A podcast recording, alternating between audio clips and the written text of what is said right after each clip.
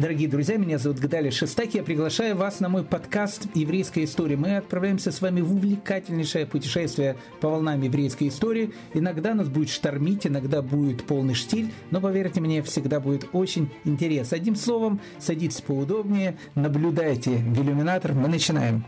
Поддержать нас можно на странице Дорви, ссылка внизу. Ваш Гдали Шестак. Здравствуйте, дорогие дамы и господа. Здравствуйте, дорогие друзья. Мы продолжаем наш экскурс в еврейскую историю. Э, присаживайтесь поудобнее. Всех очень-очень рад вас видеть. Пока вы занимаете э, места, э, знаете, вопрос теологический. Знаете ли вы, что такое суны? Ну, я не буду дождаться ответа. Уверен, что некоторые знают, некоторые не знают. Это некая такая устная традиция, э, которая есть в исламе, она иногда устная, иногда письменная, различные истории, э, какие-то законодательные акты. Ну, одним словом, это традиция, которая существует совместно с Кораном. Так вот, э, мусульмане такой обычной ориентации, которые признают сунны, их называют суннитами.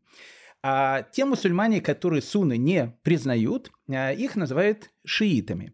Так вот, э, между суннитами и шиитами происходит такая вековая вражда. Э, сунниты шиитов считают еретиками, э, шииты суннитов считают еретиками. Ну и вообще, если вы хотите разобраться в перипетии политики на Ближнем Востоке, вам вот изначально нужно будет это знать. Шиит – это Иран, все остальные – это сунниты. И, в общем, как вы видите, отношения между ними не романтические.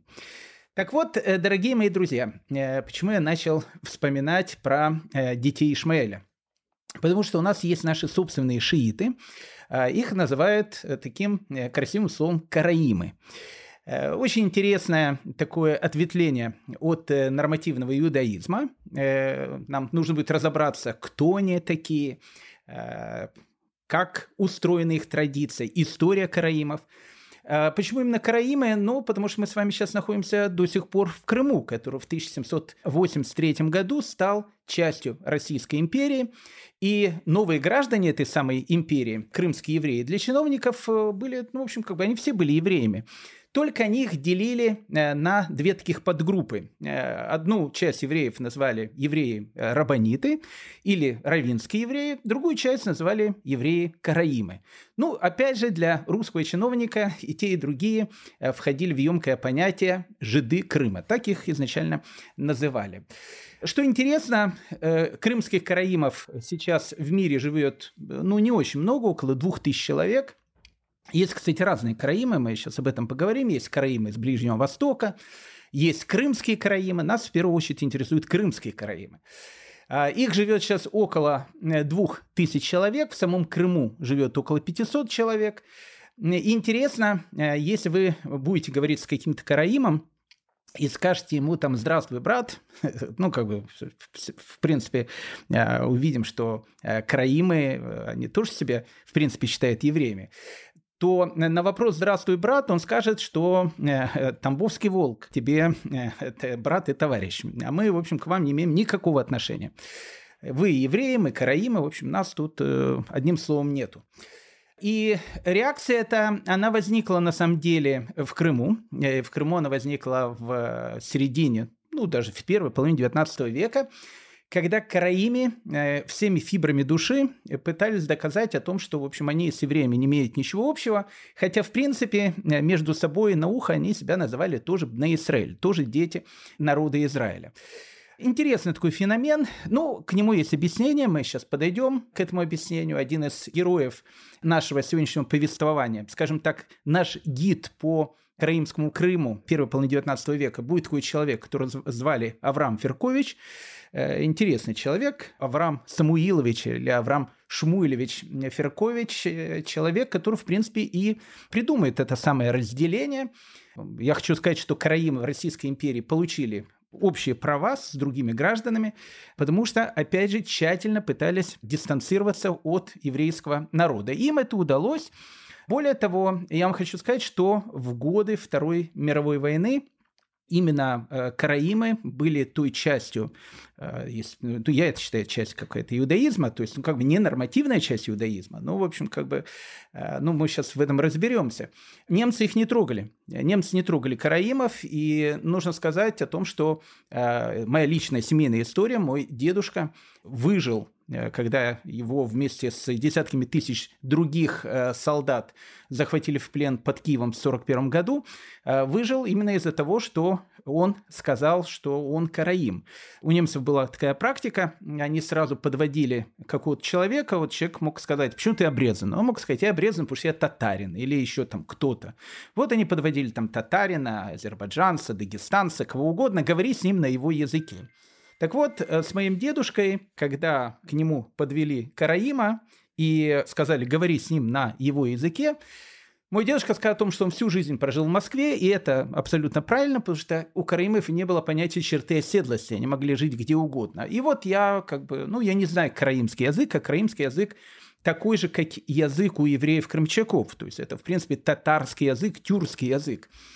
И тогда к нему подвели Караима, который там был, э, со словами «скажи, это твой или не твой». Он посмотрел на моего дедушку и сказал, что да, он наш. И он, в принципе, спас э, моему дедушке жизнь. Так что это часть моей э, семейной истории. Как бы там ни было, интересный такой народ. Нам нужно будет, опять же, с ним знакомиться сегодня. Одним словом, дорогие мои друзья, как у нас положено в, в последних ста или там сколько-то уроков. Это была такая длинная присказка. Теперь начинается крымская народная сказка о евреях-караимах или просто караимах, как сами себя они э, называют. Ну, с чего мы начнем? Э, наверное, начнем со старины э, глубокой.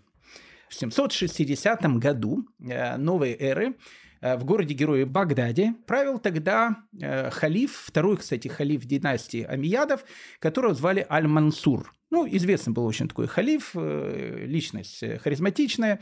На наших уроках, кстати, истории мы о и Аль-Мансуре, и о Багдаде, в общем, об этом периоде довольно подробно говорили. Так вот, в 760 году в Багдаде произошло, ну, как бы не то что трагическое происшествие, ну, как бы, э, как говорил э, каббалист Карлсон, дело житейское. Одним словом, умирает экзиларх, которого звали Исхак Искави, и нужно было выбирать нового экзиларха. Я не буду сейчас рассказывать, кто такие экзилархи, мы об этом еще раз подробно говорили, уроков так 150, наверное, назад, или можно сколько-то. Но, одним словом, это, в общем, были главы еврейского народа, которые находились на территории древнего Вавилона, то есть говоря по современным языком, на территории там, Ирана, э, Ирака, ну, в первую очередь, конечно, Ирака. И вот экзилархи, они, кстати, все были потомками царя Давида, умирает экзиларх, которого зовут Исхак Искави. И, ну, как бы после смерти экзиларха, как э, положено по старой капиталистической традиции, король умер, да здравствует король. Но у Исхари э, не было потомков, то есть не было сыновей. И нужно было понять, а кого же избирать экзилархом. У Исхака и Исхари, хотя сыновей не было, у него были два племянника. Одного племянника звали Анан бен Давид. Имя, кстати, Анан не часто встречается в еврейской традиции. Это библейское имя. Это одно из имен э, сыновей Иуды. А, ну, в общем, как бы его так звали. Анан бен Давид. Второго звали Хасан. Ну, во всяком случае, так он входит э, в эту всю историческую канву, хотя у него еврейское имя было Йоше. Ну, двое племянников э, умершего Игзеларха. Э, они были людьми талантливыми, но, безусловно, Анан бен Давид был а. старше, э, б. мудрее, в. более харизматичнее, и, ну, казалось бы, что выбор понятен. Нужно избирать не Хасана, а Анан бен Давида. Но у Анан бен Давида Скажем так, он был не совсем традиционной э, ориентации. Ну, тогда нетрадиционная ориентация была не то, что вы сейчас думаете. Тогда нетрадиционная ориентация это была, когда у человека были довольно, э, ну, скажем так, странные отношения к многим вещам, которые есть в еврейской традиции. Так вот, Анан бен Давид был человеком, который постоянно критиковал устную традицию, э, говорил о том, что устная традиция – это не Тора, устная традиция, в общем, это написано руками человека и так дальше. Нужно возвращаться там, к первоисточникам. Ну, скажем так, он не открыл Америку и не изобрел велосипед. На этой самой точке зрения стояли, опять же, такая группа во времена второго храма, тоже нетрадиционной ориентации, которых назвали садукеи. О них мы, опять же, много говорили. Ну и другая группа была такая кумрамская община, если вы знаете, свитки Мертвого моря, их обнаружили в 1946 году, там жила община Есеев. Ну, не буду сейчас э, входить в эти традиции, в эти истории, э, но вот Есеи, они плюс-минус тоже, э, в общем, как бы не признавали устную традицию. С точки зрения нормативного иудаизма, тот, кто не признает устную традицию, тот, ну, в общем, как бы считается... Ну, нет слова еретик. Еретик – это, в общем, как бы, как бы не наше совершенно слово, но, в общем, его называют эпикойросом. вот так вот. А более политкорректно его можно назвать. Ну, то есть человеком, который отрицает одну из основных идей, которые есть в иудаизме. А, на горе Синай евреи получают не только письменную, но и устную Тору. На этом, в общем, зиждется а, абсолютно все. Так вот, Анан бен Давид был, э, ну, таким оригиналом, и, я не знаю, оригиналом, не оригиналом он был, но, в общем, как бы он не очень признавал, э, скажем так, устную традицию, что по тем временам было э, довольно странно и даже опасно. Поэтому, когда возник выбор, кого выбирать, избрали экзелархом, безусловно, Хасана. Абдурахмана ибн Хатаба. Нет, ну это я пошутил. Его звали Йоши опять же, его еврейское имя. И он становится новым экзелархом. Анан бен Давид, э, опять же, это все одна из историй. Я не скажу, что это легенда, это, скорее всего, история. Ну, в общем, так объясняют э, возникновение у евреев такого явления, как карамизм. Я не знаю, как это правильно сказать. В общем, караимы. Анан бен Давид очень расстроился, что не его избрали экзелархом. Э, на протяжении семи лет он там, э, живя в Багдаде, э, у него был как бы свой такой бейт-мидраж, свой как бы ешива, он преподавал там те идеи, которые он считал правильными преподавать. Он, кстати, человек был не глупый, человек был даже очень умным. И вот спустя 7 лет он э, провозглашает себя экзелархом. Ну, для того, чтобы вы поняли, при халифе Аль-Мансуре, если кто-то, э, кого-то халиф назначил экзелархом, а потом приходит еще один дядя и говорит, я тоже экзеларх, то, в общем, в принципе, разрубить его на кусочки, положить в банки и замариновать на зиму, это будет еще легкая казнь, как вы понимаете. То есть, э, ну, как бы бунт на корабле какой-то человек говорит, что на самом деле Аль-Мансур был неправ, э, а Экзеларх на самом деле я. Ну и понятно, что Анан бен Давида бросают в тюрьму, и участь его была практически предрешена. И вот, находясь э, в тюрьме, он встречает э, тоже такого неформала, реформатора ислама, который создал такую школу, которая называется «Школа ханифов», и не буду опять же говорить, что это такое. Звали его Абу Ханиф Аль-Нумана. И вот, э, вот Абу Ханиф Аль-Нумана, э, или Ан-Нумана по другому произношению, этот мусульманин, который тоже ждал тому, что ему отрубят там голову, не все остальные части его тела, говорит Анан бен Давиду такую вещь. Он говорит, послушай, вот когда тебя вызовут, значит, на суд, ты спроси такую вещь. Ты спроси, а вот э, Экзиларх, он является как бы представителем перед халифом кого? Э, ну, тебя скажет там евреев. Евреев, в смысле иудеев. Он, а ты тогда скажи о том, что как бы, а у нас э, мы не иудеи, у нас как бы другое направление, э, вот у нас как бы мы, мы к ним не имеем отношения. То есть мы тоже евреи, но в общем как бы у них там свой иудаизм, у нас свой иудаизм. То есть мы совершенно разные. И тогда почему бы у нас э, не могло быть своего экзеларха? Э, чем я не подхожу? Я потомок экзеларха, я потомок царя Давида, у меня, в общем, как бы все э, как бы документы есть, усы, лапы, хвост, ну, в общем, все, все, в общем, то, что называется при мне, почему бы мне не быть экзелархом? И вот, когда Аль-Мансур вызывает Давида Бенанана, он и говорит эту вещь. Надо сказать, что Аль-Мансур был человеком мудрым, Э, не хотел всякие эти еврейские э, противостояния. Э, один еврей, пять синагог, поэтому он говорит, ну ладно, в общем, бей с головой об стенку, ну, в общем, экзелархом я тебя не назначу, ты, в общем, слово экзеларх не используй. Ну, в общем, ты можешь тут проповедовать там свое учение и так дальше. В принципе, так возникает э, вот движение караимов. Ну, как мы понимаем, э, люди, которые пошли за Ананом бен Давидом, Они были не турками-месхетинцами, э, не аборигенами э, Австралии, и даже, как это страшно не звучит, не аборигенами Гвинеи, э, двух ее частей. Они были, понятно, евреями, которые, в общем, как бы тоже подались этой идее, и вот они себя считали евреями, понятно, они себя считали иудеями, у них как бы это все было совершенно понятно, национальность у них идет по маме, в общем, ну, в общем, ну, все как, все как у евреев но э, со своими прибабахами. Прибабах, который заключался в том, что мы отрицаем устную традицию, а как же вы жить, ребята, будете без устной традиции? На это вам Анан бен Давид ответил бы своей любимой фразой. Более тщательно ищите в Торе. То есть любую вещь можно найти в Торе.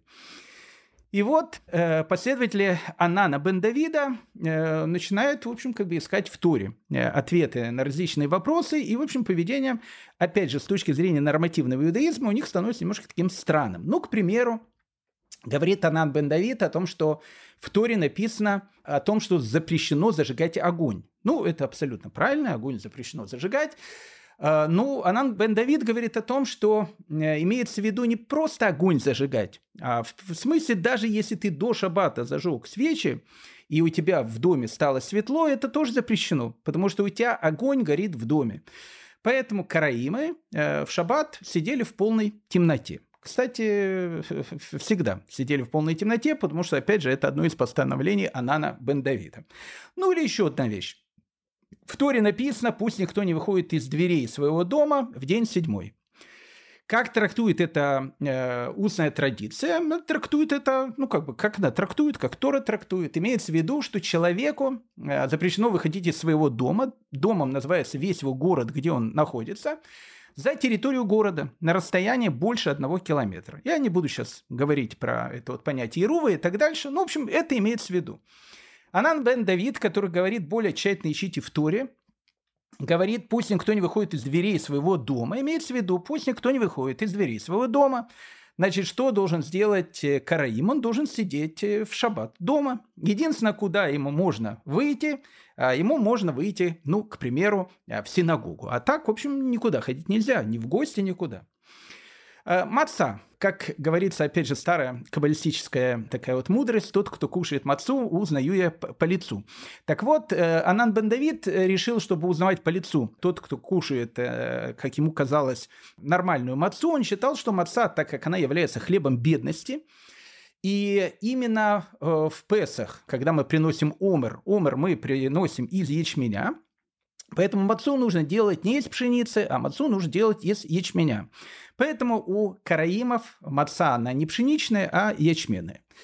Дальше э, караимы говорят о том, что ну вот у евреев приблизительно с 4 века новой эры существует календарь. А до этого э, евреи определяли новый месяц э, по свидетелям, которые приходили там с Синедрион, говорили, что они видели новую луну и так дальше. И Анан бен Давид говорит, э, слушайте, календарь это какая-то новая практика, реформизм какой-то. В общем, мы будем определять новый месяц тоже по луне. И поэтому, соответственно, у них календарь начинает ну, иметь какие-то разногласия уже с еврейским календарем. Более того, Точно так же, как и Садукеи, Анан бен Давид говорил о том, что праздник Шавуот всегда должен быть, э, приходиться на воскресенье, потому что он трактовал 50 дней, э, с которых нужно отчитывать, э, не со второго дня праздника Песах, как это трактует, опять же, э, обычный иудаизм, а субботы, э, праздника Песах. Поэтому всегда праздник Шавуот выходил на другое число, чем у евреев. Ну, в общем, одним словом, много разных новшеств. Э, ну, к примеру, у них были даже и э, свои устражения.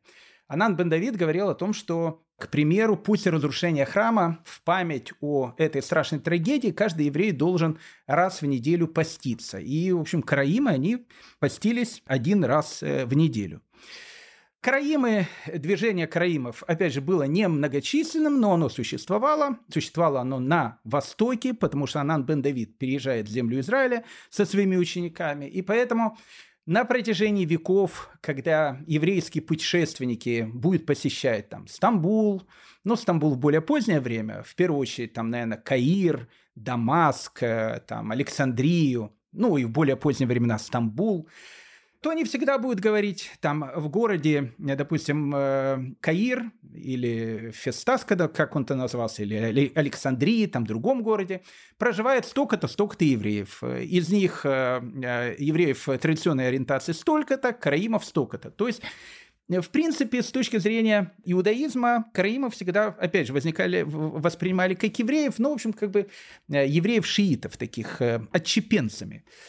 Но для, скажем так, э, населения, среди которого жили караимы, никакой разницы не было. И те, и другие считались евреями, и в погромах, когда там громили еврейскую общину, если там рядом находились караимы, ну, как бы для местного населения они ничем не отличаются от евреев, поэтому погибали в одних и тех же погромах. Но нас в первую очередь интересуют не караимы э, стран Востока, а нас интересуют караимы Крыма. Вот это вот интересная такая вот вещь, э, интересная история.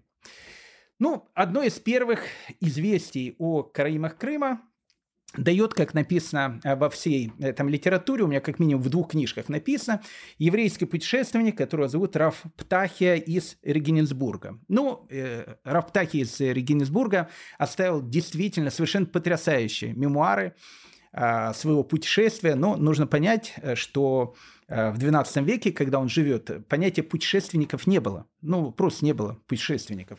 В те времена люди, когда смотрели на Альпы, э, они не говорили, ой, Альпы, там озеро Гарда или озеро Кома, как прекрасно, тут можно там отдохнуть, какой прекрасный там пейзаж э, на Бербниной экспрессе пересечем, значит, Альпы, и, в общем, ну, в общем, и будем отдыхать, будем кайфовать. Люди так тогда это не воспринимали, потому что э, к Альпы воспринимали о том, что там холодно, э, там есть э, местные горцы, швейцарцы, дикие, кстати, были всегда. Сейчас они такие цивилизованные.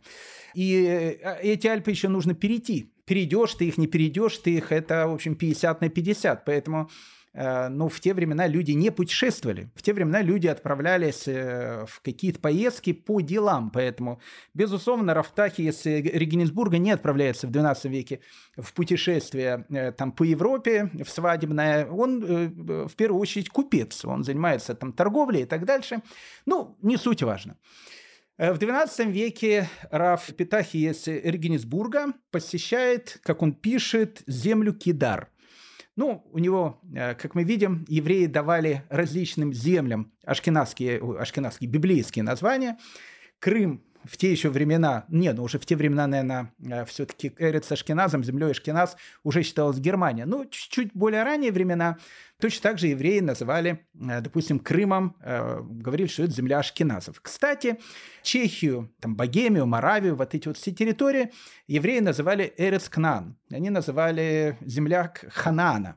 И живущих там, в общем, назвали хананийцами, и ни, ни, ни много ни мало язык, славянский язык, на котором тогда говорили, называли, что это, в общем, хананийский язык. Так, во всяком случае, Раши в некоторых своих местах, комментариях, а Раши тоже живет в XI веке, э, он говорит на французском это звучит так, на таком-то звучит так, и пару раз говорит, а вот на языке ханаана, на хананейском языке, это звучит э, вот именно так. А хананейский язык – это славянский. Я не буду говорить, почему так называли, как бы там ни было.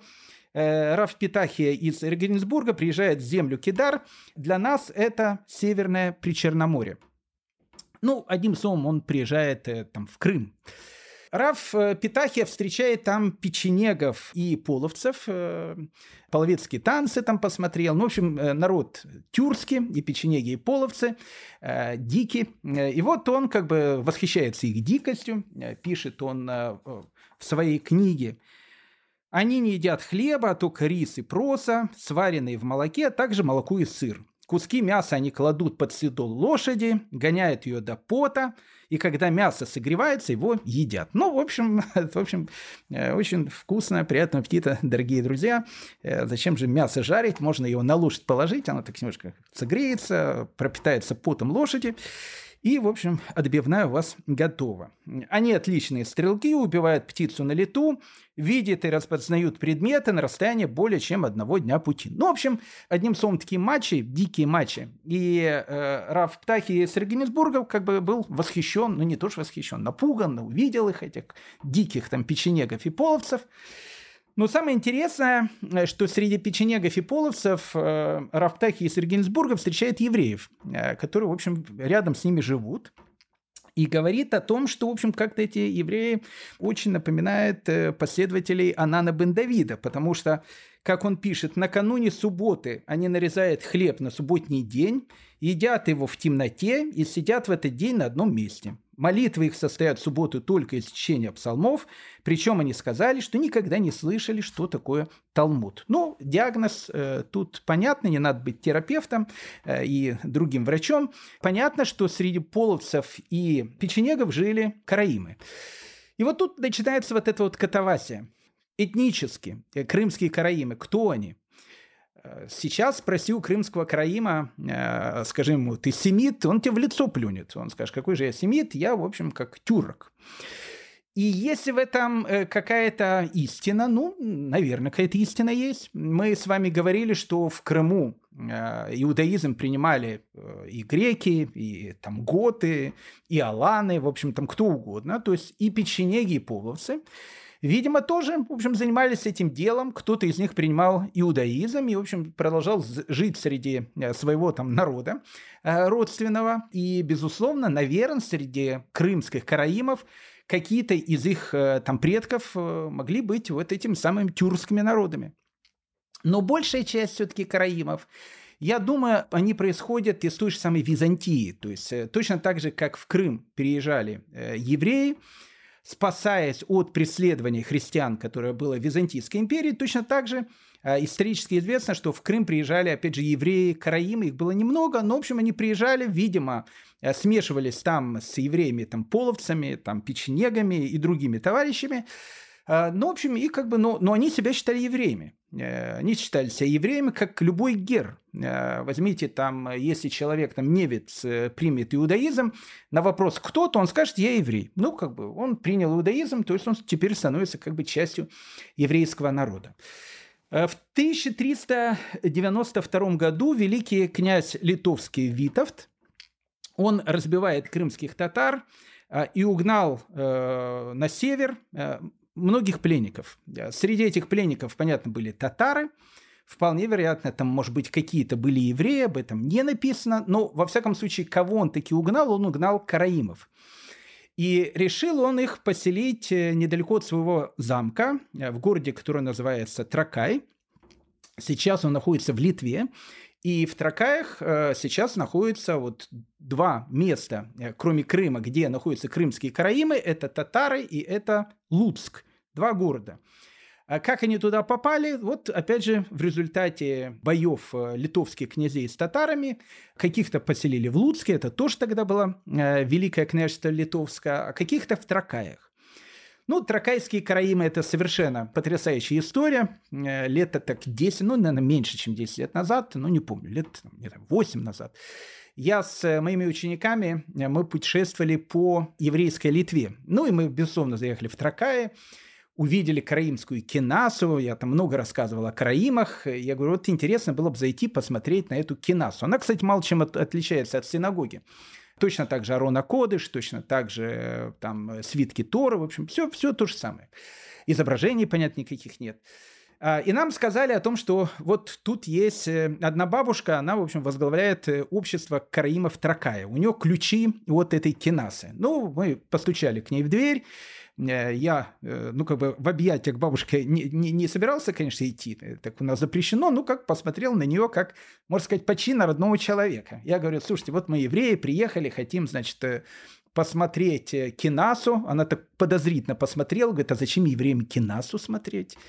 Я говорю, ну как же это, кинаса? Что такое кинаса? Это то же самое, что это кнессет. Слово-то одно и то же, дом собрания ну, как, ну, как синагога караимская, мы хотим ее посмотреть. Она говорит, а какое отношение евреи имеет к караимам. У нас с ней завязалась такая дискуссия, длилась она две минуты. А после этого бабушка сказала, хотите покушать? У нас есть, значит, кошерный ресторан, который держит мои, значит, моя дочка, э, караимка. И я понял, что с кашрутом там будет видно то же самое, что с бабушкой. Поэтому вот интересная вещь. Караимы Тракая – в 1384 году караимы, которые обосновались в Тракаях, увидели о том, что у них не хватает учителей там, раввинов, которые могли бы у них преподавать, хотя раввинов они назвали Сом Газдан. Ну, в общем, речь идет именно о раввинах. И они решили обратиться в Турцию. А, может ли Турция выслать им э, газданов, раввинов, э, хахамов, которые, в общем, будут преподавать в караимской общине. Ну, турки им ответили э, словами известного этого каббалистического фильма «Приезжайте к нам на Колыму». Он говорит, нет, лучше, говорит, вы к нам пишут э, турки, знаете, что такой человек не оставит свою семью и свой дом, чтобы отправиться в далекую страну. Ну, я абсолютно понимаю. Присылайте к нам образованных юношей, умеющих читать книги, мы научим их Торе и мудрости Торы, после этого они вернутся к вам и будут учить Торе народ Израиля. Ну, в общем, так караимы себя называли. То есть мы видим о том, что многие караимские учителя из тех же самых Тракаев едут в Турцию для того, чтобы там э, учиться. Э, для того, чтобы, опять же, понять, как Караимов воспринимает э, местное население, хорошо посмотреть на перепись населения 1552 года города-героя Луцка, где написана э, следующая вещь. Жидовии, которые зовутся Караимови. Фамилии. Авраам Шмейлович, Маше Машович, Нисан Радкевич, Маше Агранович, Иуда Данков сын. Дальше указывается Жидови Рабанови. Ну, Жидови Рабанови, то есть это евреи э, обычной ориентации. Шмойла, Герска, Мордуш, Ицка, Мошка и Песля вдова. И завершается эта перепись словами о том, что жидови, которые слывут караимами, 25 семей, а Жидове Рабанове 31 семья. То есть, ну, как бы для местного населения э, Жидове Рабанове и Жидове Караима это, в принципе, все одно и то же. Центром караимов Крыма, а это их альма-матра, потому что, еще раз, из Крыма они э, их переселяют и в Трака, и в Луцк, э, становится такое место, которое называется Чуфут-Кале. Ну, совершенно потрясающее, очень интересное место. Чуфут-Кале переводится с э, тюркского языка, с татарского языка, как еврейская крепость. Обратите внимание, не караимская крепость, еврейская крепость. Интересная очень такая постройка, она находится в горах, э, совершенно потрясающий вид там открывается. А, нужно сказать, что абсолютно э, все российские императоры, начиная от Екатерины II, заканчивая Николаем II, посещали э, всегда Чифут-Кале, потому что место считалось, ну, уж очень такое колоритное. А, в XVI веке Чуфут-Кале, там, где живут э, караимы, посещает некий турецкий дипломат, он пишет, даже комендант крепости, команда, стража и привратники – все это евреи. Воистину, ни одной страны нету подобной крепости, которая полностью принадлежала бы народу иудейскому. Ну, опять же, как мы видим, и для турков караимы, которые живут в Чуфут-Кале, они, в общем, как бы э, евреи ну, обычной, то, что называется, ориентации. Караимы, точно так же, как евреи, подвергаются, ну, тем же самым и погромам, и антиеврейским законам. В 1395 году, когда евреев э, решает выселить из Великого княжества Литовского, высылают вместе с евреями точно так же караимов. Когда была страшная резня 1648 года, резня Богдана Хмельницкого, поверьте мне, казаки не отличали, там, человек он еврей или караим. Для казаков все это были жиды, которых нужно было убивать. А, был такой караим, которого звали Йосиф бен Яшуа. Жил он в городе, который называется Диражня. Там а, вырезали все местное еврейское население. Опять же, ну как бы все местное еврейское население имелось в виду как караимов, так и евреев. И Йосиф бен Яшуа даже пишет такую элегию по поводу того, что дети Израиля, имея в виду караимов, э, в первую очередь, понятно, они погибли в этом городе в 1648 году. «Община моя подруга моя, бедная, разоренная бурей, опьяненная вином изгнания, разрушенная и обезображенная. Но придет день отмщения, день гнева и ярости и возмездия. Придет этот день. Вот так, в принципе, караимы и разделяли судьбу э, со всеми остальными евреями. В 1793 году, подходим уже к более э, нашей эпохе, которую мы обсуждаем в этом сезоне, 2023-2024 года, а обсуждаем мы эпоху 1815-1848 год. Это вот те годы, которые в этом сезоне мы обсуждаем. А, и вот, когда они, значит, в 1783 году становятся, Крым становится частью Российской империи, тут они, в общем, встречаются с двумя, как мы сказали, видами евреев. И вот здесь караимы Крыма, э, видно, люди были умные, а, видят, куда, в общем, ветер дует. А ветер дует к тому, что э, у евреев там э, будет проблема с правами они начинают э, гнуть э, свою, значит, э, вот эту вот линию партии, которая потом у них станет, ну вот, основной. Ну, вот уже плюс-минус те времена. Они говорят, слушайте, мы, да, мы евреи, да, мы это не скрываем, но мы не имеем никакого отношения к убийству Ешуа, Иисуса. Мы его, значит, не убивали, к кресту его, значит, гвоздями не забивали, ничего не имеем к этому отношения. Почему? Потому что мы древние. Тогда они не говорили о том, что они печенеги, это в более поздние времена они стали так говорить. Э, мы евреи, которые сюда приехали после Вавилонского изгнания. И мы тут, в принципе, живем э, с 7-6 века до новой эры. И когда там те безобразия, которые были, значит, с Иисусом, были в Иудее, э, мы вообще понятия не имеем. Мы жили в Крыму, там нормально. Там, э, если бы Иисус пришел к нам, поверьте мне, мы бы его там э, и вином угостили бы, там, и, в общем, отметили бы с ним там праздники и так дальше. Это же не мы убивали, это те убивали. Ну, в общем, как бы русские власти на это смотрят, ну, как бы с улыбкой, но э, улыбка-улыбка. Но в 1795 году Екатерина II освободила таврических евреев-караимов. Обратите внимание, э, Екатерина II вводит уже понятие «еврей» вместо слова «жид», поэтому она пишет политкорректно «таврических евреев-караимов от уплаты двойных налогов. А поверьте мне, это уже хорошо, потому что евреи при Екатерине II платили двойной налог. Караимы от этого были освобождены. Но Опять же, практически те же ограничения, которые были на евреях, были и на караимах. Тут мы подходим к одной из самых, наверное, интересных страниц э, нашей истории, к 31 января 1839 года. А вот именно с этой э, точки и начинается э, все самое интересное. Э, в январе 1839 года Одесское общество истории и древности было такое общество. Нужно сказать о том, что почетным председателем этого общества был генерал-губернатор, генерал-фельдмаршал, граф Михаил Семенович Воронцов, ни много ни мало. Э, человек очень-очень могущественный и известный. Э, вот Воронцов, он как раз возглавлял это общество истории древности. И вот на одном из одесских значит, заседаний э, общества истории древности один из местных ученых говорит о том, что, слушайте, вот нашей там Российской империи в Тавриде, в Крыму, уже Крым назвали Крымом, живет такой интересный народ, называют его караимы. Вот тут, ну, очень интересный такой народ, и кто они такие, евреи они, не евреи они, что с ними делает там, их называют евреи-караимы. Но они говорят о том, что вот мы как бы не такие евреи, как эти евреи. Обратите внимание, это вот э, возникает именно тогда, в конце 18 начале 19 века. Поэтому вот хорошо было бы разобраться.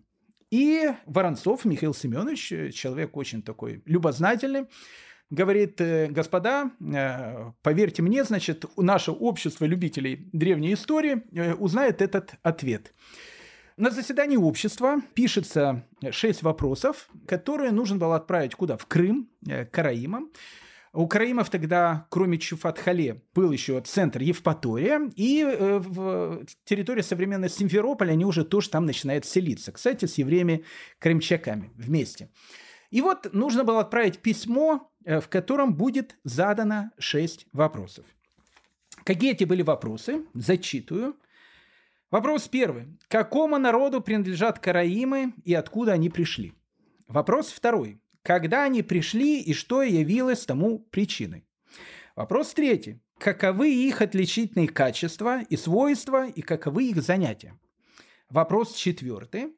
Находились ли среди них прежде и находятся ли сейчас мужи знаменитые, прославленные в истории выдающимися э, благими деяниями. Кстати, надо сказать, что многие караимы э, были ну, вот, э, довольно известными людьми. Ну, допустим, Майкопар, э, там, композитор, педагог очень известный, Караим. Анна Павлова, кстати, э, известная балерина. У нее, кстати, папа, э, там идет спор, был он евреем или был он караимом. Ну, такая доминирующая точка зрения, что был он караимом. Поэтому, в общем, она по папе тоже караимка. Ну, в общем, были такие товарищи.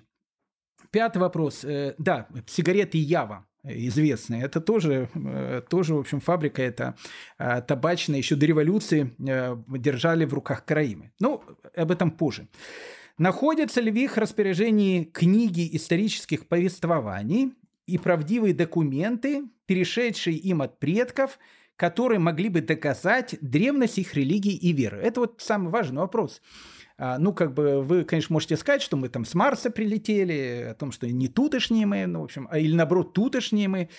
А, но, э, как мы уже приводили э, Раф Печкина, документы нужно показать.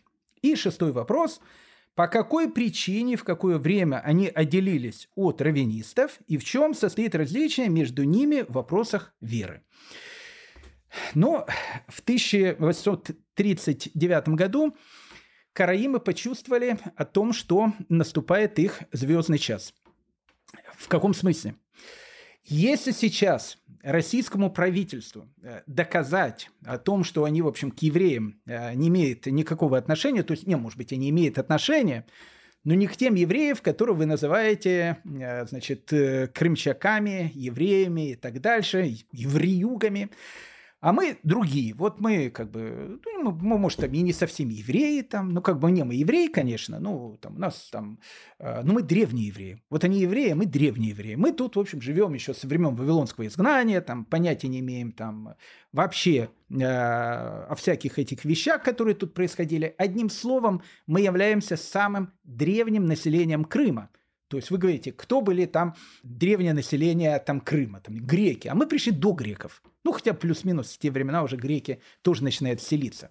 Ну, в общем, одним словом, греков э, нема, а вот мы есть. Поэтому мы вот есть настоящее вот древнее население Крыма, не имеет никакого отношения, значит, к этим пришедшим евреям, крымчакам и так дальше, поэтому давайте нам все права. Но для того, чтобы получить э, все права э, для караимов, э, нужна была одна очень важная деталь. Какая очень важная деталь? Обратить внимание, находятся ли в их распоряжении книги и исторические повествования, и правдивые документы, которые это доказывают. Ответ – нету документов. Ну, какие документы есть? У нас есть там легенды. Легенды, знаете, это в школе будете там рассказывать в первом-втором классе. Документы – и вот здесь вот э, как бы общество, э, духовное общество караимов Крыма э, решает как раз обратиться к человеку, который мог заняться этим исследованием, Авраму э, Шмулевичу или Авраму Самуиловичу Ферковичу, который тогда был газданом, раввином города-героя Евпатории. Ну вот, э, мы подошли к этому э, совершенно потрясающему персонажу. Э, о нем можно фильмы снимать. Э, ну, перед тем, как мы давайте перейдем к 1839 году, давайте два-три слова э, биографии этого человека. Похоже она очень на биографию Раби Акива. Я, кстати, не шучу. Авраам бен Шмуэль Феркович родился в 1787 году в городе Луцке. Ну, еще раз, мы говорили три центра, где живут крымские караимы. Это Тракай, Луцк, ну и сам Крым. В основном Чуфат-Хале, вот их, в общем, как бы альма-матра крепость в горах, э, в которой, в общем, они обитают. Ну, э, родился он, понятно, в Речи Посполитой э, в те времена, потому что Луцк становится частью Российской империи только через 8 лет, поэтому он становится российским гражданином, когда он был восьмилетним мальчиком. В Луцке вместе жили как евреи, так и караимы. Местное население их всех, понятно, называло евреями.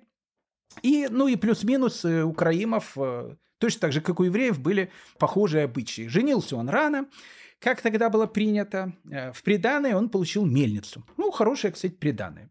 И стал мельником. Э, стал мельником, там работал, и, в общем, там работал на мельнице. Когда ему исполнилось около 30 лет, Авраам Шмулевич или Авраам Самуилович обнаружил о том, что он совершенно безграмотный ну, вообще абсолютно безграмотно. А его потянуло, ну, вот он, то, что называется, у нас начал делать шуву. Ну, в общем, как бы, ну, вот, вот, ну как, я как бы еврей, караим, там, ничего совершенно не знаю, там, даже на иврите не могу читать, там, молитвенники не могу читать, ничего не могу читать. Ну и говорит жене о том, что, знаешь, э, женушка, э, хотя у них отношения в семье были патриархальные, я не думаю, что он там ей это говорил, знаешь, женушка, он, видно, там стукнул по столу и сказал, так будет, женщина.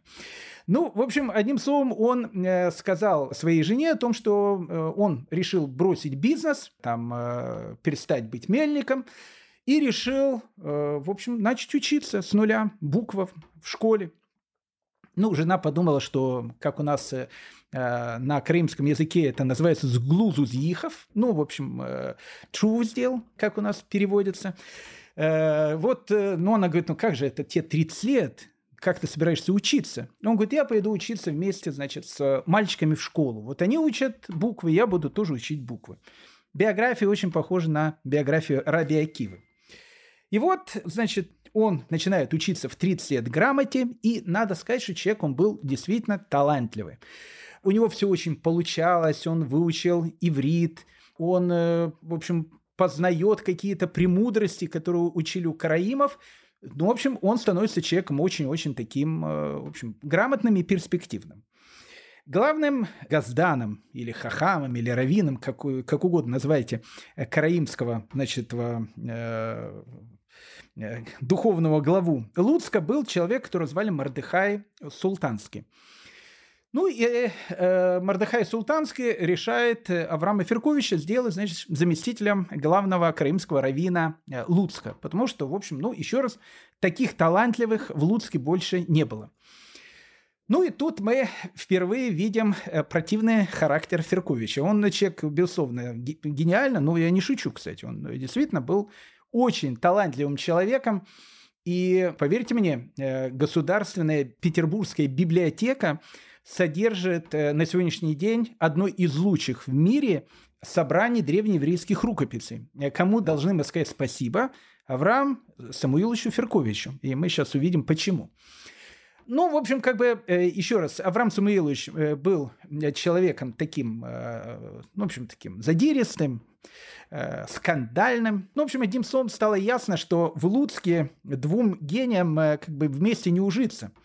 И Мардахай Султанский, который, в принципе, учил Ферковича там грамоте и сделал своим заместителем, видит о том, что, в общем, Феркович подбивает всех, чтобы занять его место. Начал скандал, и Феркович решает э, со своей э, семьей, Мешпухой, то, что у нас называется, поехать в город Евпатория, один из э, центров караимов на территории Крыма.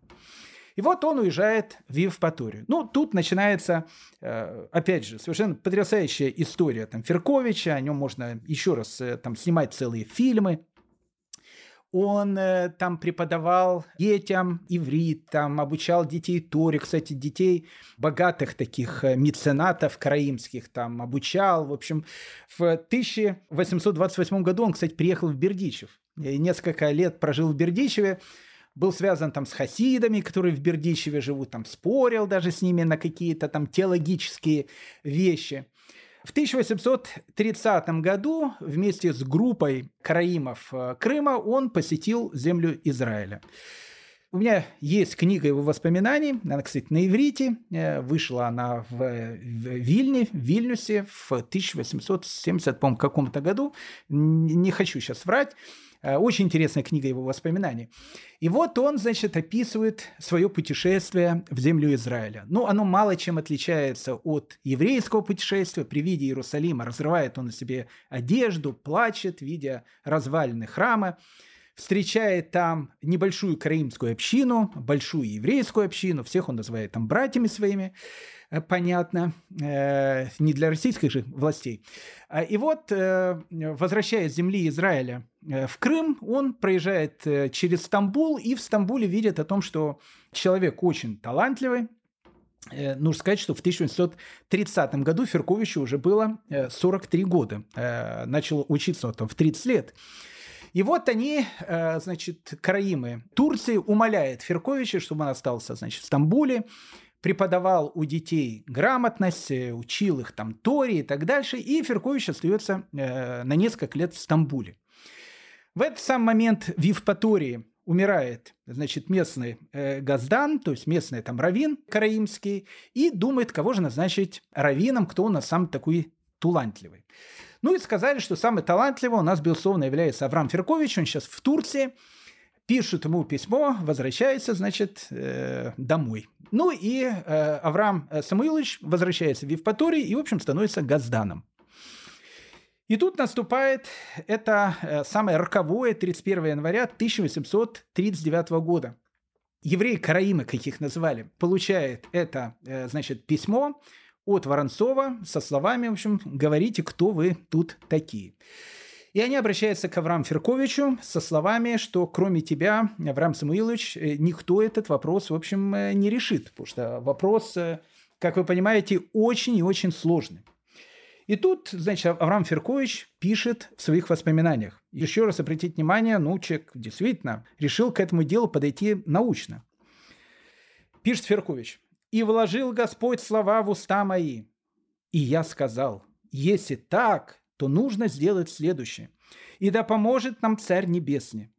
Пошлите-ка из своей среды мужа мудрого и здравого, от имени графа Воронцова и начальника губернии Муромцева во все те места, где живут теперь наши братья Караимы, и в место, где жили предки наши в старину, хоть ныне они превратились в руины. И пусть он разведает, имеет в виду, что, ну, как бы вы пошлите кого-то, это как Есеф говорит фараону. А, кстати, он, опять же, будет играть а, там и роль э, не Ясефа, а даже Якова, когда будет встречаться с австрийским императором Францем Иосифом. «Сколько лет тебе?» – он спросит, старик, э, как фараон спросил Якова.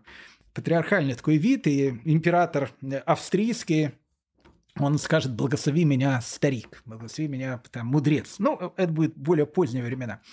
То есть он пишет «И пусть он разведает и ищет в укромных местах во всех сохранившихся домах собрания». Обратили внимание, в оригинале написано «бетей акнесиот», то есть в бет-акнестах, в синагогах, и в стенах их, и под разрушенными порогами, потому что как евреи, такие караимы, прятали там э, документы, которые, в общем, приходили в негодность. Как вы знаете, евреи эти документы не выбрасывают, они их хоронят, либо прячут в место, которое называется гниза. И оно может содержать какие-то очень-очень древние документы. Э, быть может, ему удастся найти записи о времени их строительства и подобное им в Мезузах, что на косяках двери, а также пусть идет в Бетей Мидрашот, обратите внимание, в Бейт Мидраше, Э, в школы, среди спрятанного и под э, боковыми галереями пускай он ищет, а также в генизах домов собрания, ибо, как слышали мы, предки наши прятали свои книги в гнизах. А также следует произвести раскопки на разрушенных и сохранившихся кладбищах и заняться изучением надгробных надписей, на могильных камнях, часть которой в силу древности своей совсем погрузились в землю. Особенно следует обратить внимание на кладбище города Херсонеса, который назывался нашими предками Корсунь. Быть может, там посчастливится нам найти могилу Исхака Сангари. Запомните это имя, Исхак Сангари, он нам еще очень пригодится. Друга и советника хазарского царя, принявшего первым израильскую веру. Ну, и, ладно, сказали А, надо сказать Б. Исхак Сангари, о нем можно много говорить. Полулегендарная такая личность, которая по ну, легендам, по некоторым записям, э, был именно тем человеком, благодаря которому хазары принимают иудаизм. Поэтому Феркович был уверен, что Искак Сангари был караимом, просто он уверен в этом был, хотя, опять же, о чем был караимом, почему не был обычным э, евреем традиционной ориентации. Ну вот, если найти могилу э, Исхака Сангари на караимском кладбище, она а, будет очень древняя, и Б, будет доказано о том, что все хазары были караимами. Это тоже э, хорошая такая вот вещь. Пусть весь э, собранный таким образом материал будет тщательно записан в одну книгу, и тогда мы, вероятно, сможем дать по нашему разумению, правильные обстоятельные ответы на вопросы губернатора. Ну, что говорит э, Феркович? Феркович говорит такую вещь. Если у нас документы, документов нема. Ну, все это понятно. Теперь мы, значит, втираем там, э, значит, российским чиновникам о том, что мы тут еще живем с вавилонского изгнания. Э, а где доказательства? Усы, лап, хвост. Не подходит. Э, должны быть какие-то древние, не знаю, там списки, свитки, документы, которые будут доказывать о том, что караимы на территории Крыма жили всегда, являются таким, э, ну, в общем, коренным населением этого полуострова. Э, ну и дальше можно гнуть эту линию партии о том, что когда, значит, Ешу распинали, мы в это время этими, значит, преступлениями не занимались. А, ну вот, э, Авраам Ферхович начинает поиски книг. Ну, в первую очередь, он приходит э, в, э, в Карасу-Базар, э, ну, город, который сейчас называется Белогорск. В Карасу-Базаре в те времена находилась большая еврейская община, община крымчаков. И вот он решает, что э, надо начать, э, значит, смотреть в синагогах. А может быть, в синагогах есть какие-то древние караимские документы. Он приходит в синагогу в Карасу-Базаре, э, заходит туда, смотрит э, о том, что, ну, вот как бы бейт мидраш, в общем, все нормально, сидят евреи, учатся, крымчаки. И вот он смотрит, что э, стена, одна из стен, точнее, этой синагоги, как-то странно выглядит. Ну, то есть она отличается от всех других стен. Э, ну и тогда он как бы поинтересовался, а что у вас э, за стена, да, в общем, такая интересная. Ну и какие-то там старики говорят, о, это наша гниза, тут мы, значит, э, испокон веков там бросали, значит, ислевшие документы, место святое, там, в общем, туда никто не заходит уже многие столетия. А, но Авраам Феркович тут, в общем, и начинает проявлять свой характер, потому что в основном все документы, добытые им, э, плюс-минус э, добивались э, таким полурекетским способом. Ну, давайте дадим слово Авраам Самуиловичу. Ну, как бы говорит он евреям синагоги. Почему вы не берете стену между Бейт-Мидрашем и синагогой, чтобы удлинить его и создать пространство для учеников Ешивы? И неожиданно Миламет проговорился, сказав, потому что между этими двумя стенами спрятаны ветхие, негодные и порванные книги. Душа моя опустилась при этих словах, и я созвал старейшин общины и попросил у них разрешения вскрыть Генизу. Но они ответили мне, что у них нет права открывать ее ни при каких обстоятельствах, так как на это наложено древними херем, то есть херем – это, в общем, как бы проклятие каждому, кто это сделает. Но я сказал им, не бойтесь запреты, и не случится с вами никакой беды, ибо это не вы открыли гнизу по собственному желанию, а по распоряжению высших царских чиновников в силу открытого листа, выданного мне губернатором. И я достал его и прочитал им вслух. Увидев, что слова мои не произвели должных плодов, я им сказал. И вот тут, тут уже Феркович проявляется. Коли так, то я должен обратиться в полицию и сообщить им о запрете, нарушать который вы боитесь. И я немедленно обратился к городничему и застал у него стряпчего с квартальным и передал городничему открытый лист. И когда он прочел, что открытый лист подписан самим графом Воронцовым, они все встали со своих мест, взяли двух десятников из татар и пришли втроем со мной в синагогу. До нашего прихода в синагоге там уже собрались евреи, как на войну, толпа иудеев-крымчаков и ашкеназов. И я взял топор и ударил им западную стену и легко проделал дыру в виде окошка, так как толщина стены была лишь около шести вершков – и со мной ничего не произошло. Тогда десятники, по приказу городничего, взяли за инструменты и вскрывали стены до половины, и там оказалась гниза, переполненная фрагментами и связками разных книг в количестве, достаточным для нескольких телег. А старейшины иудейские содрогались в рыдании, рвали свои бороды и говорили, кто не видел разрушения храма, да увидит нашу погибель. И я слышал, говорили, что на следующий день вся община евреев постилась постом великим, с мольбой Господу, да будет он благословен, чтобы не случился у них мор из-за вскрытия генизы. И этому следует верить, ибо известно мне, что вера их подобные вещи крепка. Но что мы видим? Мы видим, что Феркович уже э, при первых своих, значит, поисках древних материалов, э, он, в общем, э, начинает проявлять себя тем товарищем, который, в общем, по трупам пойдет, э, но документы найдет. Так он проходил э, по всему Крыму, кстати, не только э, еврейские синагоги, но и караимские кинасы. Пришел на Кавказ, э, горским евреем, кстати, пришел, в Дагестан. Тоже выбивал у них там э, древние какие-то надписи, в общем. Э, и, и нужно сказать о том, что он собрал огромное количество древних документов. Ну, огромное количество древних документов. Ну, нужно, опять же, сказать, что Феркович собрал, наверное, первый такой кодекс поздних пророков. Что такое кодекс? Кодекс написан в виде не свитка, а в виде книги на котором была написана четкая датировка. То есть он считается самым древним кодексом, на котором действительно вот написана датировка, эта датировка правильная, написано, что этот кодекс был написан в 916 году. То есть, ну, древнейший такой кодекс, а он, опять же, тоже сейчас хранится, понятно, в, в Петербурге.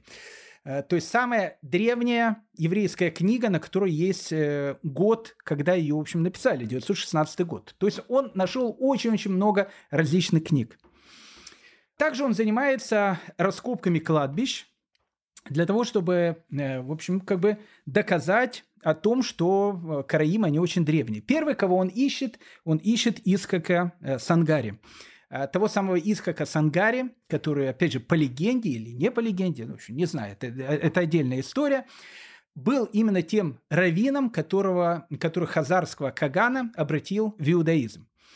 И вот э, в Чуфут-Хале э, есть такая, значит, э, долина, она называется долина Ишуафат. Ну, долина Ишуафат, понятно, находится в Иерусалиме сейчас, современном, но так крамщики назвали эту долину, на котором находилось старое краимское кладбище.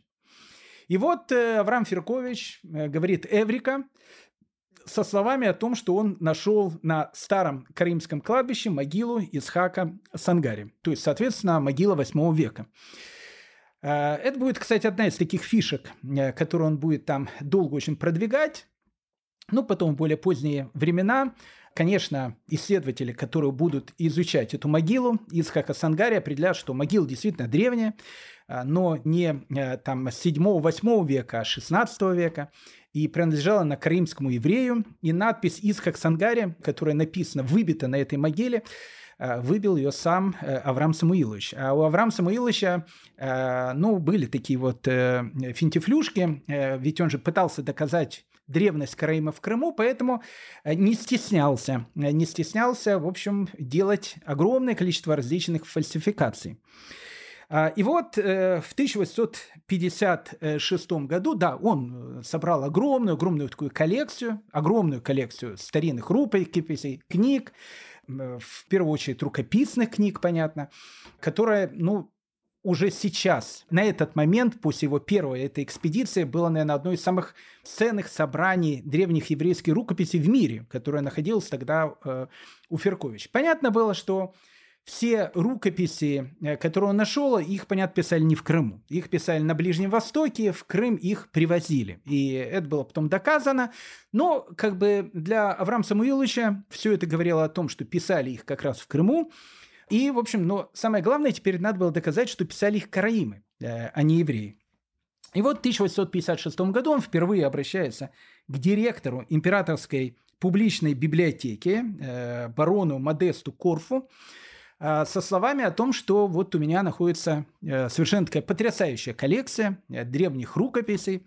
А, и, в общем, как бы если библиотека заинтересована, э, какую часть могу продать, какую часть могу подарить, какую-то часть могу обменять на какие-то там другие вещи. И барон Модест Корф понимает о том, что действительно у Ферковича находится дома, а он тогда жил в Чуфатхале, находится целое сокровище.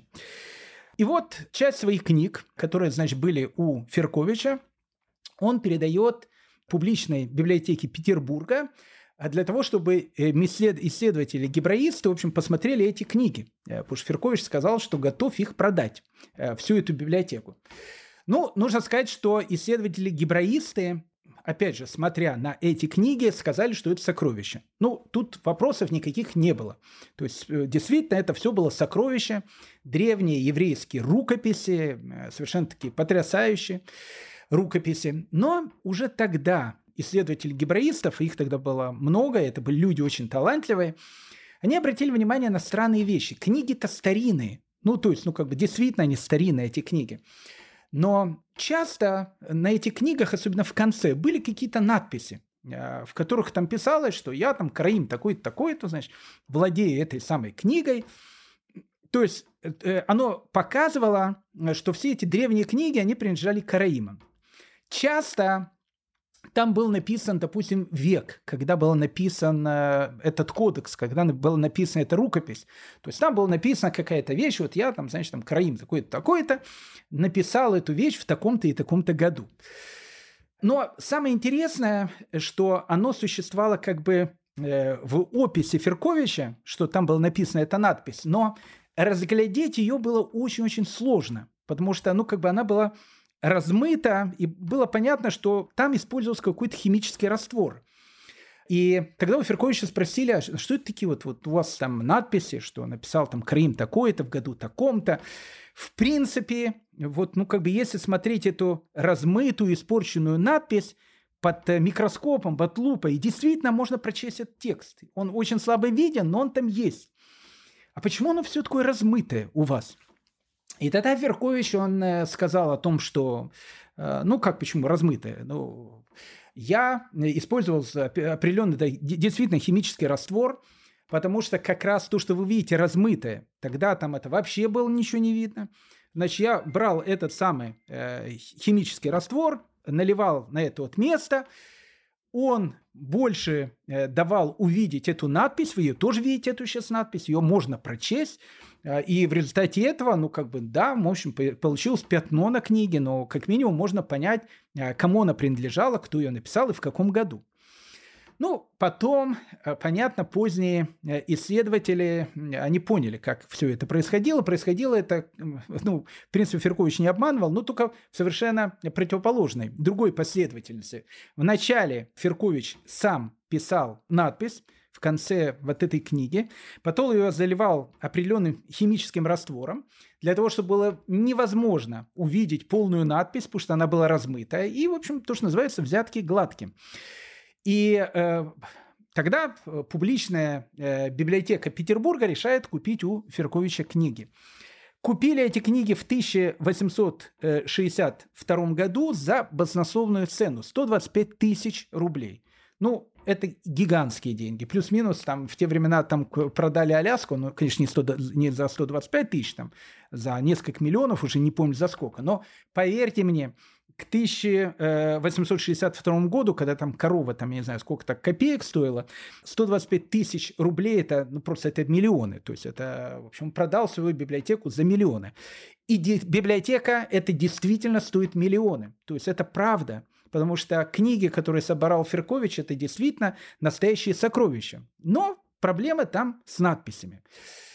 И, и вот, значит, э, э, Авраам Самуилович сначала пишет он графу Воронцову, потом он э, официально даже издает там целые там, документы, брошюры, в которых он скажет, что в результате длительных исследований мы определили о том, что, в общем, евреи Крыма, точнее, караимы Крыма, очень являются древнего происхождения. Значит, по Ферковичу идея была такой. Значит, караимы это были евреи, которых изгнал Науходоносор еще во времена разрушения первого храма. Прибыли они в Крым, соответственно, Талмуд поэтому они не знают, он был написан в более поздние времена.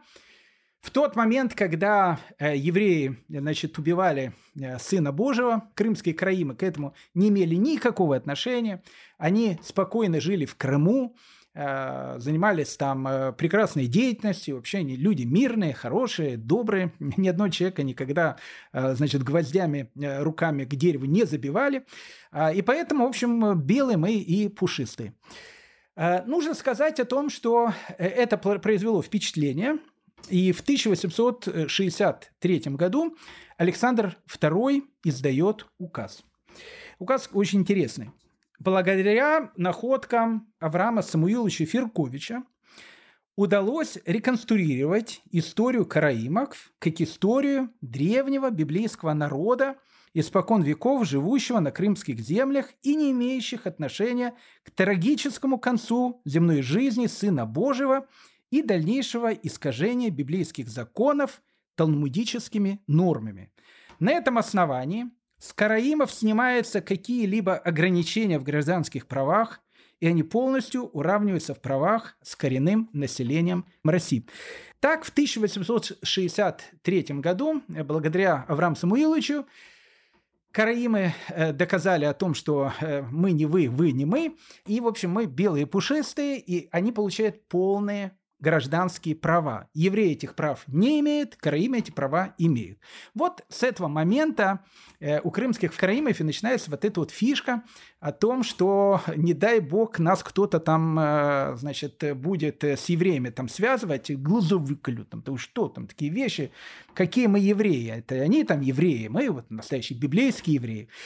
Э, залезьте на YouTube, послушайте, о чем говорят э, э, современные Караим. Ну, опять же, говорят люди безграмотные. Ну, не потому что они безграмотные. Большинство евреев такие же безграмотные, как и они. Ничего не знающие.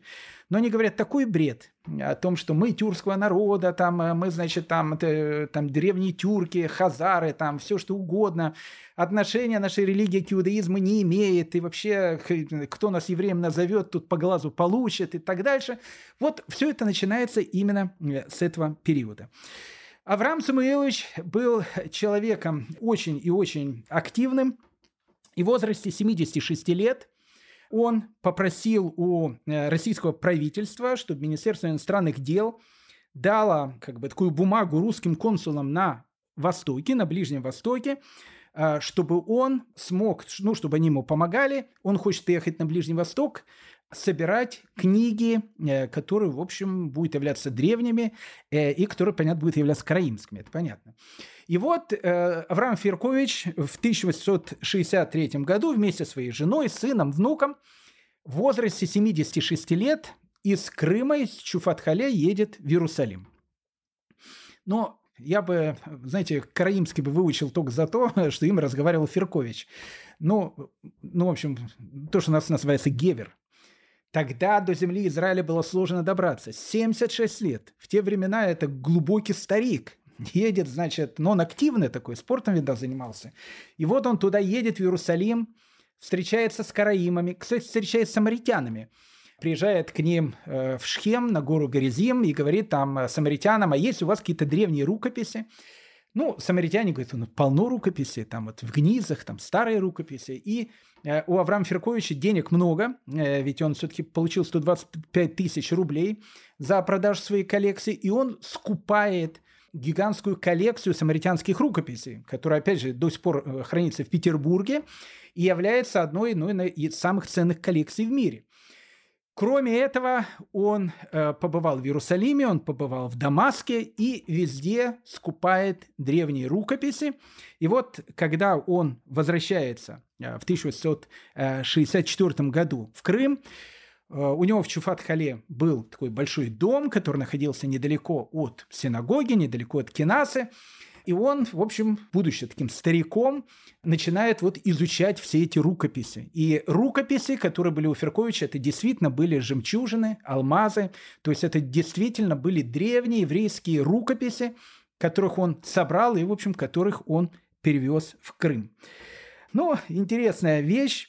Э, в 1970 году Авраам Самуиловичу уже 83 года, и у Ферковича умирает его жена – и он женится вновь на молодой девушке.